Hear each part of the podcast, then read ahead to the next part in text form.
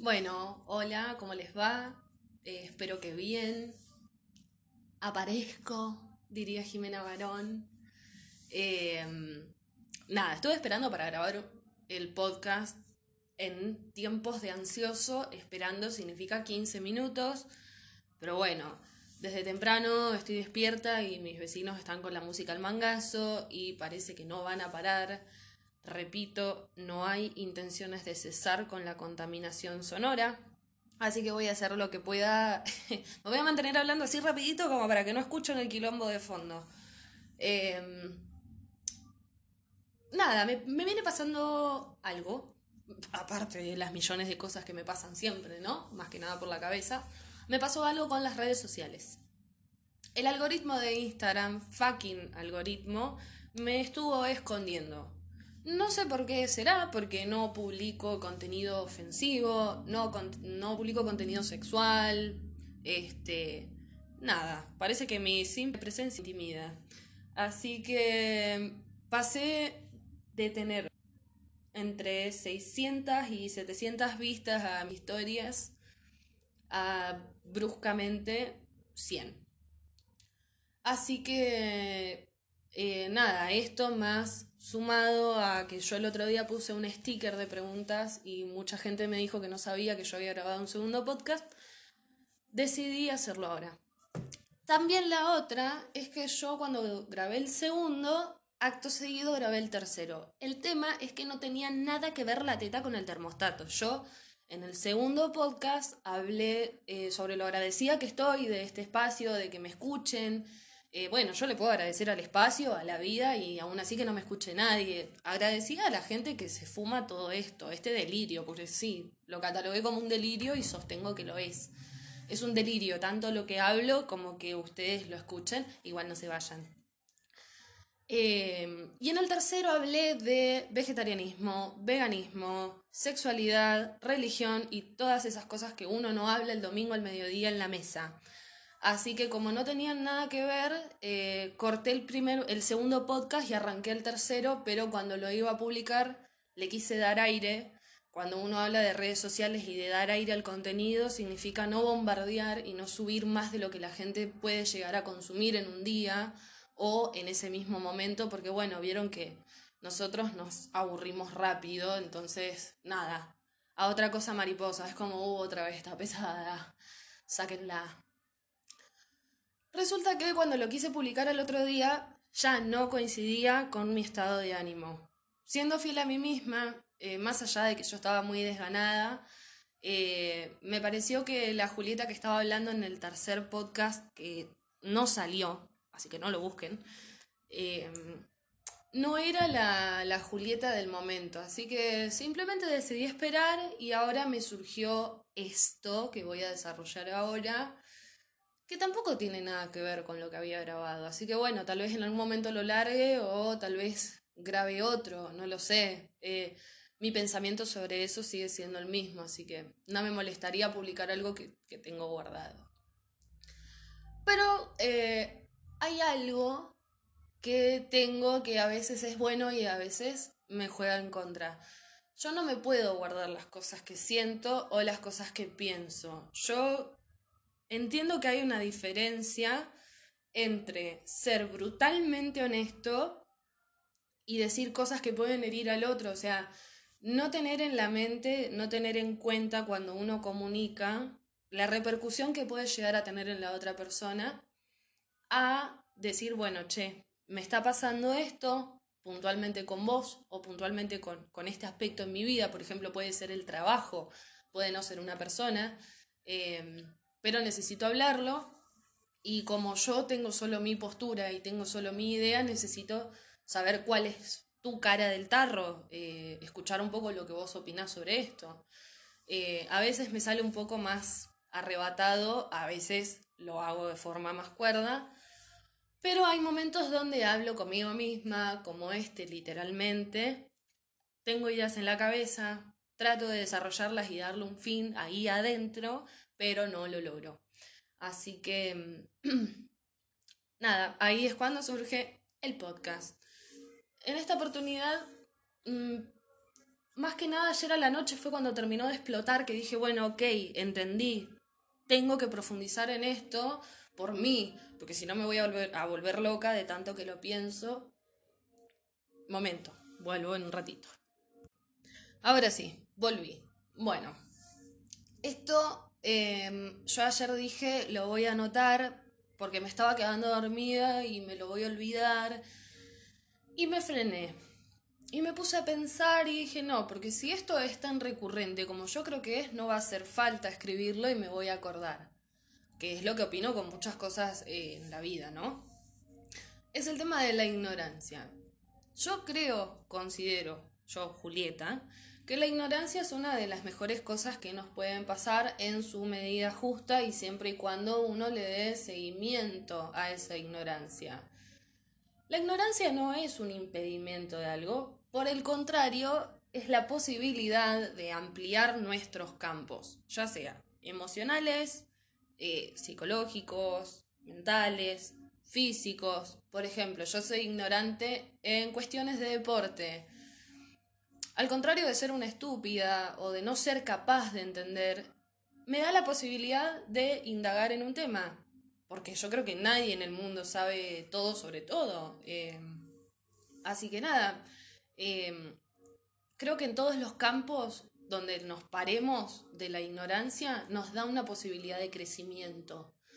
Eh, el tema es si nosotros somos ignorantes en varias cuestiones, o por ahí no en varias, por ahí en una sola, y no nos interesa seguir aprendiendo, también nos puede pasar. Por ejemplo, yo no, como siguiendo el ejemplo que di, a mí no me interesa saber sobre el deporte, no me interesa ampliar ese campo, pero si yo no supiera eh, cocinar, si yo no supiera hacer mi trabajo, si yo no supiera mantenerme viva, ahí estaría estando en un problema. No cocinar porque soy mujer y porque corresponde, sino porque vivo sola y es una necesidad del ser humano alimentarse. Em, el conocimiento siempre lo empuja también eso, ¿no?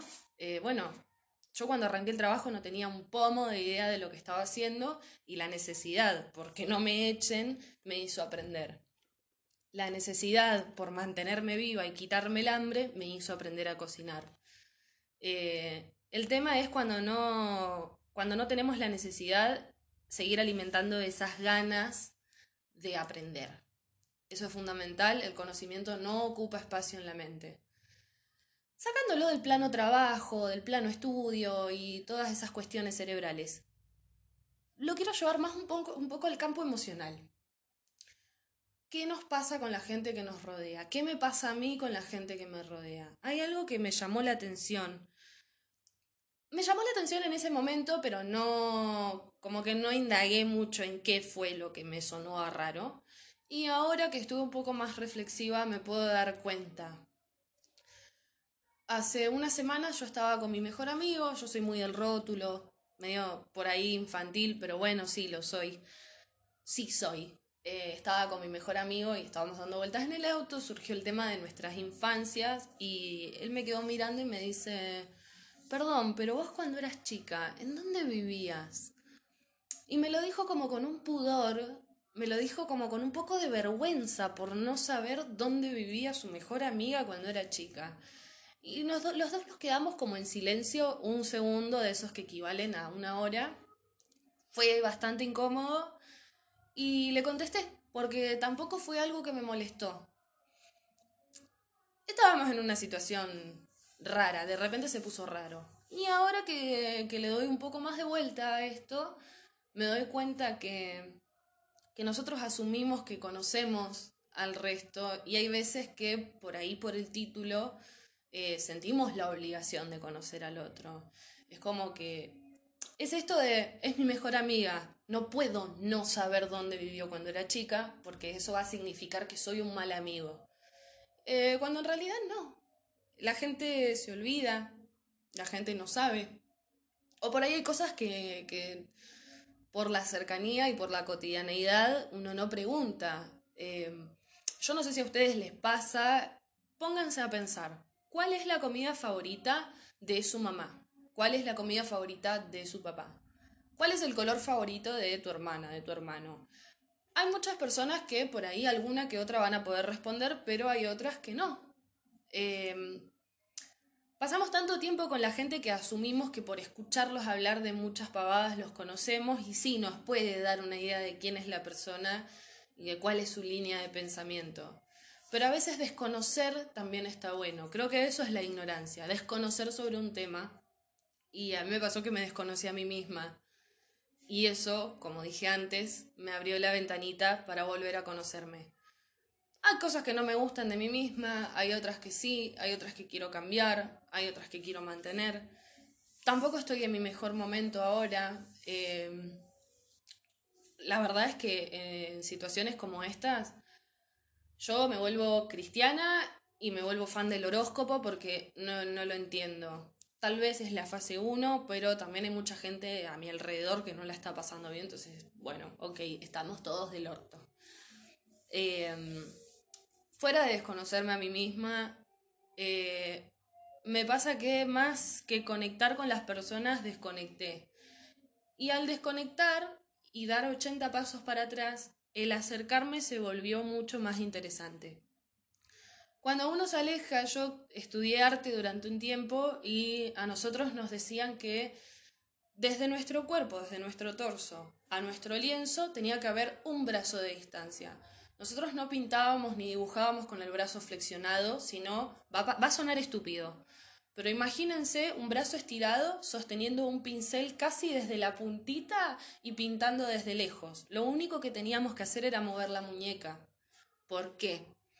Porque cuando uno se acerca mucho a la hoja o al lienzo, más en el tamaño en el que eh, el tamaño que usábamos nosotros, que era un metro por setenta, era muy grande, uno pierde dimensión de las cosas. Si vos estás pintando una mesa con un jarro y una manzana, ok, haces la mesa, después haces la manzana y cuando querés hacer el jarro, que en proporción es mucho más grande que una manzana, resulta que la manzana la hiciste tan grande que el jarro tiene que ser enorme, no te alcanza la hoja para hacer el jarro. Bueno, eso me pasa un poco con la vida. Me acerco tanto a las cosas que pierdo dimensión. Entonces, que igual es algo súper natural, es algo súper normal, tanto cuando dibujamos y pintamos como en la vida cotidiana.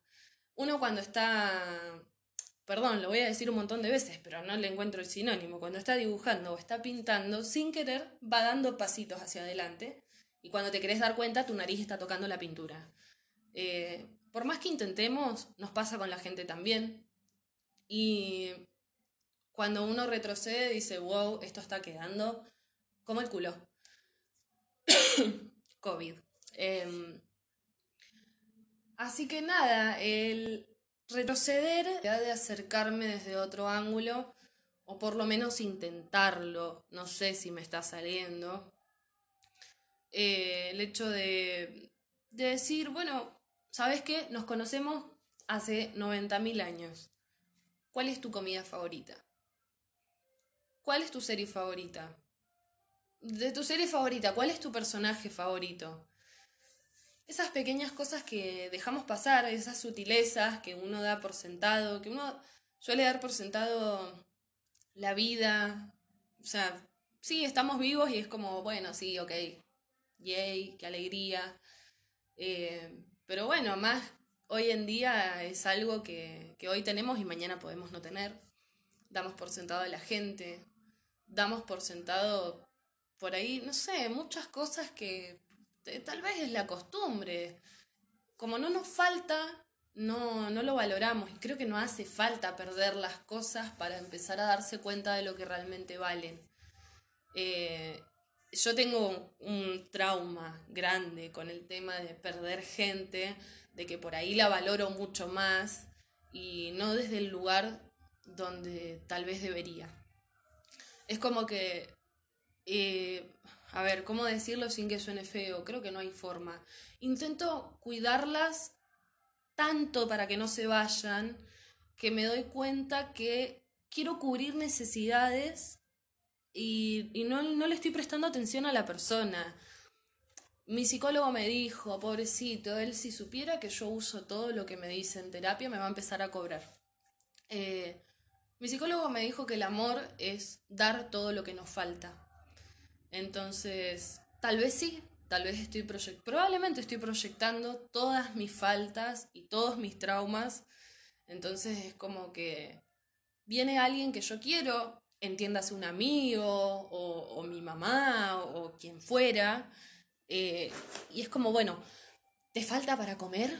¿Tenés frío? ¿Te sentís bien? ¿Te pasó algo? Eh, porque capaz que yo en su momento necesite que alguien me lo pregunte, no porque a esa persona le sirva, porque capaz que esa persona tiene frío pero no se hace drama como me lo hice yo. O capaz, no me sucedió, ¿no? Pero para poner un ejemplo dentro de esto, capaz que yo cuando era chica tengo un trauma de que un día me recagué de frío en una situación horrible, entonces hoy una persona siente frío y a mí eso me despierta algo como que tengo que cubrir esa necesidad porque está esta niña desamparada que en su momento necesitó que la cubran y nadie lo hizo. Y en el afán de que nadie pase por el mismo malestar que atravesaste vos, nada, o sea, la realidad es que esa niña, si hubiera existido y hubiera tenido ese trauma, ya sucedió, ya nadie le va a quitar el frío. Entonces dejemos de darle al otro lo que no nos pidió y también seamos claro con, claros perdón, con lo que pedimos, con lo que queremos y seamos responsables con lo que comunicamos también. No pidamos en exceso, no demos en exceso, esto es un mensaje para mí también. Eh, y conozcamos a las personas por lo que son, ¿no? Eh, personas, simplemente eso. Encontrémonos con esa persona que creemos que conocemos como a la palma de nuestra mano y preguntémosle a qué edad aprendió a andar en bici. Qué sé yo, esas cosas que, que a nadie le importa, bueno, por ahí cruza también. Esas cosas chiquitas, ¿vieron esas imágenes de Instagram que dice, ay, tomar mate y comer mandarina al sol, sencilleces de la vida? Bueno, sencilleces del desconocimiento, del vínculo, también son este chiquitaje que, que creo yo que está bueno, que vale la pena. No lo sé, me pasa con, con mi amiga que es madre yo soy muy curiosa igual, pero hay veces que, bueno, que la curiosidad también me juega en contra. ¿eh? Capaz indagues en ese tema en otro podcast. Eh, hay veces que me gustaría preguntarle cuál es la mejor parte de ser madre. ¿Cuál es la peor parte de ser madre? Eh, no lo sé. Tal vez uno la ve en fotos, en, qué sé yo, videos, estados de diferentes redes sociales y puede asumir que ella es feliz, que a ella le es fácil. Eh, y esto lo voy a hablar en general porque tengo muchas amigas que fueron madres. Está bien, son tres, pero yo tengo pocas amigas y para mí tres hijos es un montón. Eh, entonces puede aplicar para cualquiera de ellas. ¿Será feliz? ¿Quiso ser madre? ¿Le estará costando? Y bueno, nada, porque a veces que uno ame a su hijo no significa que el maternar no sea otro cuento. Porque, qué sé yo, yo amaba a mi aloe vera y se cagó muriendo igual. O sea, que yo lo ame a mi plantita no significa que le iba a mantener con vida. Eso requería de un esfuerzo que al parecer que yo no hice. Y bueno, y el ser padre igual, que ellas amen a sus hijas, a sus hijos, no significa que les cueste horrores levantarse a la madrugada para darles la teta, no significa que no estén peleando entre el estudio, el trabajo en otros casos, eh, y al mismo tiempo amacando a, un bebé que llora, no significa que no les haya cambiado el cuerpo, que no les haya afectado de manera personal eh, la forma en la que se miran en el espejo, en el vínculo sexual con sus parejas. Eh, dejemos de dar por sentado abramos un poco esas ventanas. Seamos orgullosos de decir, no lo sé. No lo sé, no tengo idea. No tengo idea dónde viviste cuando eras chica. ¿Me querés contar? Te escucho. Y si querés y te importa, te cuento dónde viví yo cuando era chico. Empecemos a conectarnos ahora, acá. Eh, ¡Ay, que iban a nadar! Bueno, basta. Eh, pero sí, seamos ignorantes. Seamos ignorantes en voz alta, porque si somos ignorantes para dentro nuestro y para el afuera somos los más capos y sabemos un montón, vamos a no terminar aprendiendo nada porque la gente va a asumir que ya tenemos ese conocimiento y encima nos van a cargar con cosas porque, bueno, nada, como en un trabajo van a decir, ay, pensé que lo sabías hacer, me hubieras dicho que no podías. Bueno, digamos que no podemos, digamos que no sabemos, digamos que desconocemos aspectos de la gente y de la vida. Y por sobre todas las cosas, animémonos a, a salir y buscar respuestas, a construirlas, porque todo es una construcción. Los que estudian filosofía o psicología me van a odiar, pero es la realidad. Hay tantas verdades y, y tantas realidades, estoy repetitiva hoy, como personas en el mundo, y creo que cuanto más variado es, como una ensalada de Masterchef.